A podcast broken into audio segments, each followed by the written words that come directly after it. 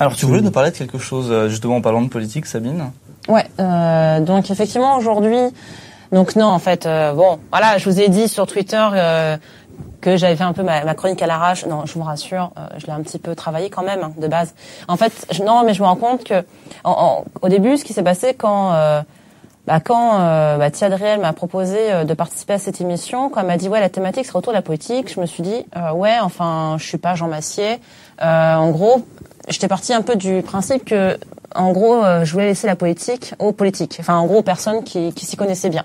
Donc c'est vrai que sur le coup je me suis dit tiens euh, ça m'a ça m'a fait poser pas mal de questions et des questions qui finalement je me posais depuis quelques temps. Donc c'est pour ça que je voulais de toute manière faire euh, faire euh, ma chronique là-dessus sur en gros la manière quand, quand on fait de la recherche, quand on est euh, scientifique, comment la politique jongle, euh, enfin comment elle est présente dans nos vies, donc dans nos vies au quotidien, ça, on s'en fout, ça regarde, euh, voilà, mais comment la politique est présente dans notre recherche au quotidien et comment on doit jongler avec.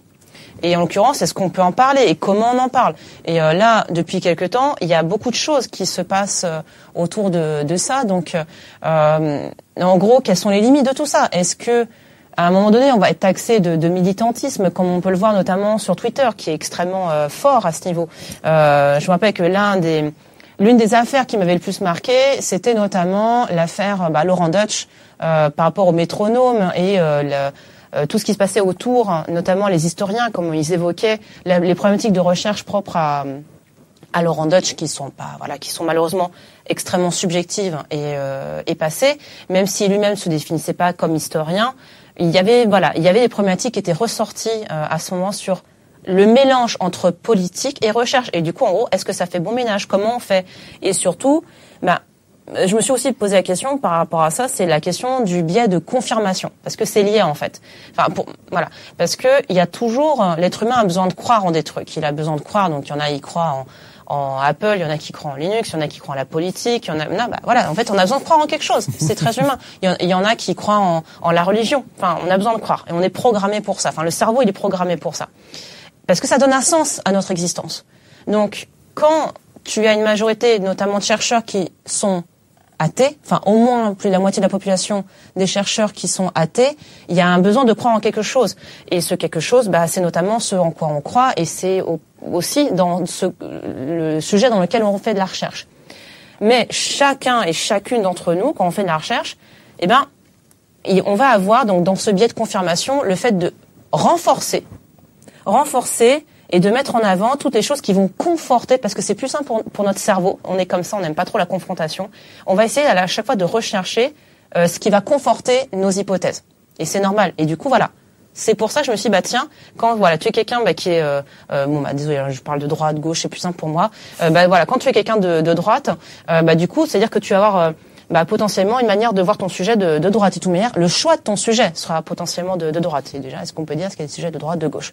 Je pense que oui, parce qu'il y a des sujets que tu abordes, euh, enfin que tu vas vraiment traiter parce que euh, euh, ils, ils ont un, un truc, enfin il y a un lien avec toi. Enfin voilà, euh, moi à titre personnel, ce qui me plaisait, c'était les anonymes des industries. Tu vois, enfin c'est il y a ce côté-là.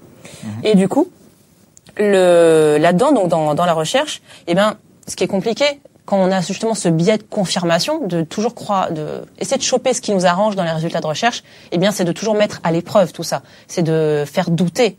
Et en sciences humaines et sociales, dans le, milieu dans lequel moi j'évolue, euh, on n'a pas nous les expériences comme on peut avoir en sciences formelles et naturelles. C'est-à-dire qu'il faut trouver d'autres moyens, d'autres euh, d'autres euh, manières de faire de la recherche et notamment bah, de, de mettre à l'épreuve tout ça. Donc notamment en parlant avec d'autres scientifiques. Donc faut il faut amener le, le doute dans, dans ce que tu fais, ce qui est pas forcément très très très simple. Euh, L'autre chose que aussi je voulais euh, mettre en avant par rapport à ces questions-là de, de la politique, c'est euh, depuis donc évoqué Laurent Deutsch, mais c'était déjà il y a une, bonne dizaine d'années, donc ça remonte hein, déjà. Et là, depuis quelque temps, on le voit sur Twitter de manière, je trouve que c'est extrêmement puissant chez les historiens en ce moment. Et du coup, bah, je sais pas si notre invité qui est sur les, je sais pas si vous êtes sur Twitter et tout, vous le voyez. Voilà. Mais en gros, globalement, en ce moment, sur, euh, en fait, l'histoire étant extrêmement prisée euh, dans le discours politique, forcément, ça amène des réactions et c'est super logique euh, chez les euh, bah, chez les historiens. Et là, récemment, le plus grand exemple qu'on ait eu là récemment, c'est Zemmour. Zemmour, qui a eu, qui a fait un, un, bouquin avec énormément de fake news, enfin de, de gros problématiques de, de méthodes de recherche, de mensonges, de, voilà, de transformation de la vérité, qui a été justement hop là, qui a été un petit peu, on va dire, contrebalancé par une publication euh, faite par des différents historiens, enfin plusieurs historiens et historiennes, pour justement casser euh, le fait que bah, finalement Zemmour a une utilisation politique de l'histoire. Mais en soi, il y a eux aussi. C'est-à-dire, euh, attention, voilà, évidemment, moi, ce qui m'intéresse là-dedans, euh, c'est de dire que eux aussi, en fait, en luttant contre Zemmour, ils font de la politique. Et ça, je trouve ça super intéressant.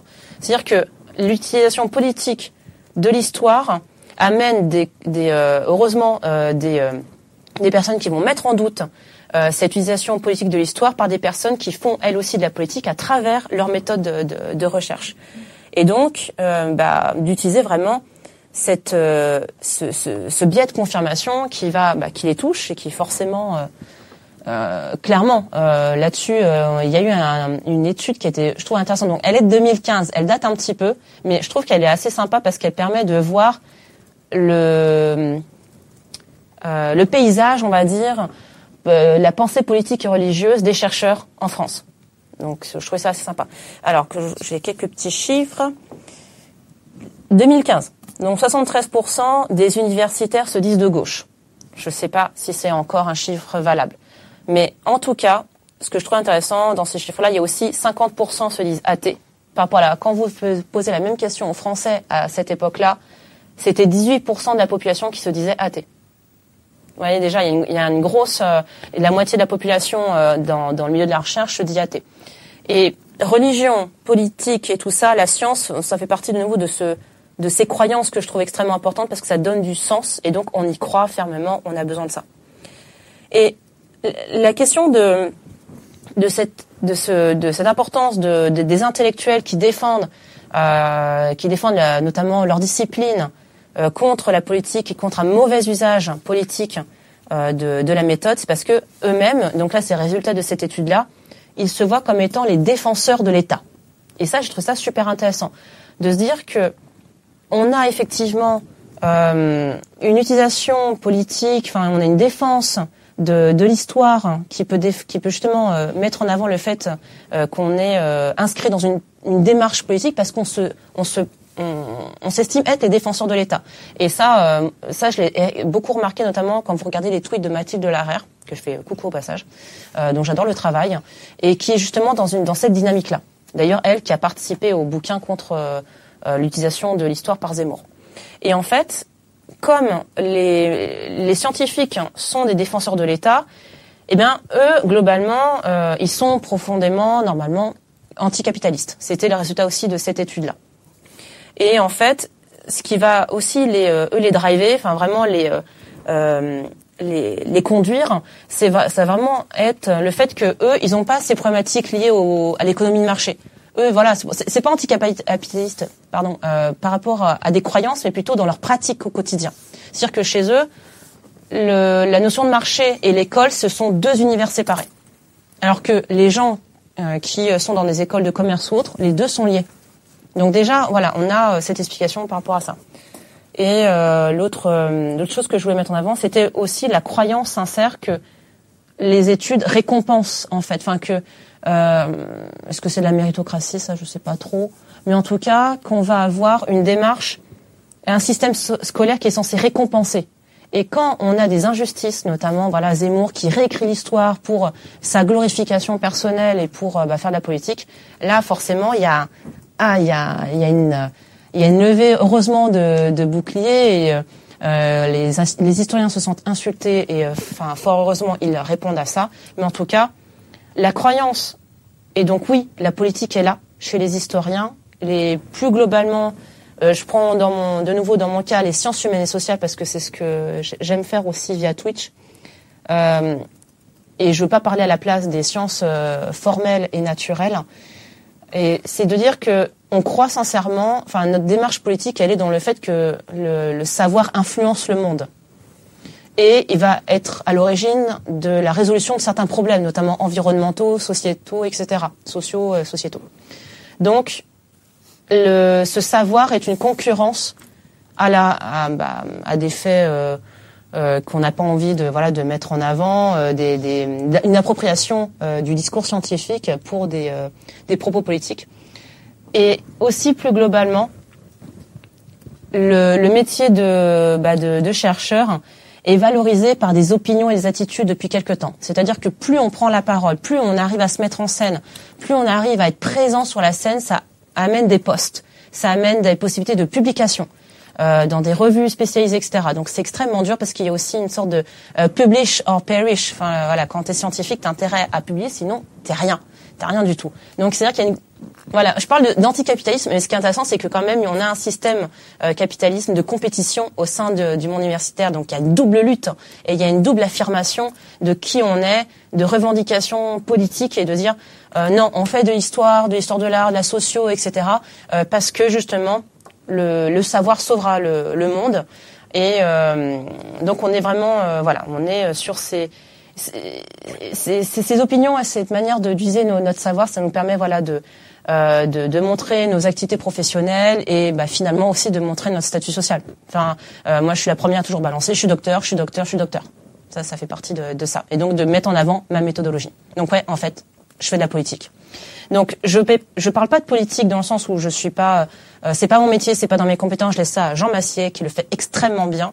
Mais par contre, je voulais vous apporter une réflexion sur la méthodo, sur la difficulté de faire de la recherche euh, dans un monde où le je ne sais pas très fréquent dans la recherche, eh ben, c'est symboliquement un échec dans le monde dans lequel on vit, où tout est compétitif, où tout est concurrentiel, et en fait, la voix doit être portée, donc les opinions. Donc d'où le rapport politique et euh, pensée. Voilà. Eh bien, pour un truc préparé en quelques minutes, franchement. Eh, j'ai dit un mois là-dessus. Voilà. ouais, ça m'a quand même fait un petit peu réfléchir ce que je disais notamment sur la fin quand tu parlais du fait que que, que, que donner ton grade de docteur ça te valorise etc. Ouais. Euh, oui clairement. Euh, et d'ailleurs, euh, je fais un peu pareil à mon échelle en soi. Alors moi, je suis pas docteur, hein, je, je, tiens, je tiens à le préciser, mais euh, même, je, genre, je, genre par exemple, le fait que je me présente comme étant du café des sciences, par exemple, c'est hum quelque chose qui va, qui va, qui va avoir le même effet. C'est la reconnaissance d'un statut social. Est-ce que c'est pas à double tranchant ce système? Parce que c'est quelque chose qu'on a quand même beaucoup remarqué pendant les élections, euh, pas du tout pendant les élections, pendant le Covid, le COVID.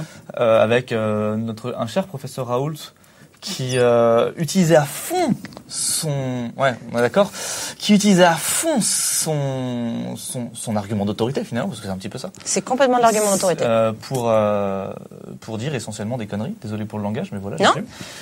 et, et en plus alors ça c'est super euh, c'est pas parce que tu as un titre que ce titre tu le mérites encore aujourd'hui. C'est sûr. Euh, ça et euh, j'avais un exemple qui est super drôle par rapport à la querelle des Mhm. Tu as eu un scientifique, donc qui était, alors il est prof de physique et, c'était, euh, c'est quelqu'un qui adore les sciences, qui s'appelle, ah, j'ai mal noté, j'arrive pas à me relire. Euh, il s'appelle Sokal, voilà, j'ai que le nom, j'arrive pas à relire son prénom. Alain. S-O-K-L. Et en fait, il a publié un texte complètement absurde dans une revue pour, en 96, donc pour décrier à quel point le monde scientifique devient euh, complètement hallucinant sur le, la manière de parler en fait. Et il a copié, il a copié, collé des centaines de citations euh, pour parler de la physique quantique. Et en fait, il a envoyé l'article, mais ça voulait rien dire. L'article a été validé et il a eu les, les félicitations en mode waouh c'est génial. Et le genre le lendemain, il a, il a écrit à une autre revue qui était concurrente disant non mais en fait c'était c'est un troll ce que j'ai fait, c'est un prank, c'est un prank de fou. Mais c'est pour mettre en avant que c'est du verbiage, enfin c'est du. En gros, euh, est-ce qu'on doit euh, complètement défoncer le fond au profit de la forme? Et c'était complètement ridicule. Enfin, on était sur un formalisme éditorial qui était ridicule. Mais parce que voilà, c'est le titre ne fait pas tout complètement. C'est comment tu le mérites après euh, par rapport à tes actions, tes autres publications. Mhm. Euh, j'ai une autre remarque qu'on me fait pour le coup dans le chat.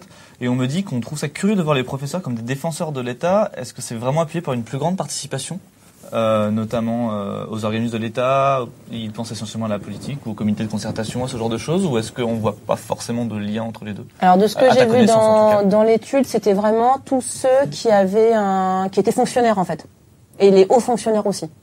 C'était tous ceux qui avaient un, dans, dans, cette étude-là, c'était vraiment euh, ceux qui effectivement étaient il y avait les, ouais, des gens qui sont déjà engagés en fait, en quelque sorte. Ah oui, oui, c'est clairement des gens en poste, fonctionnaires.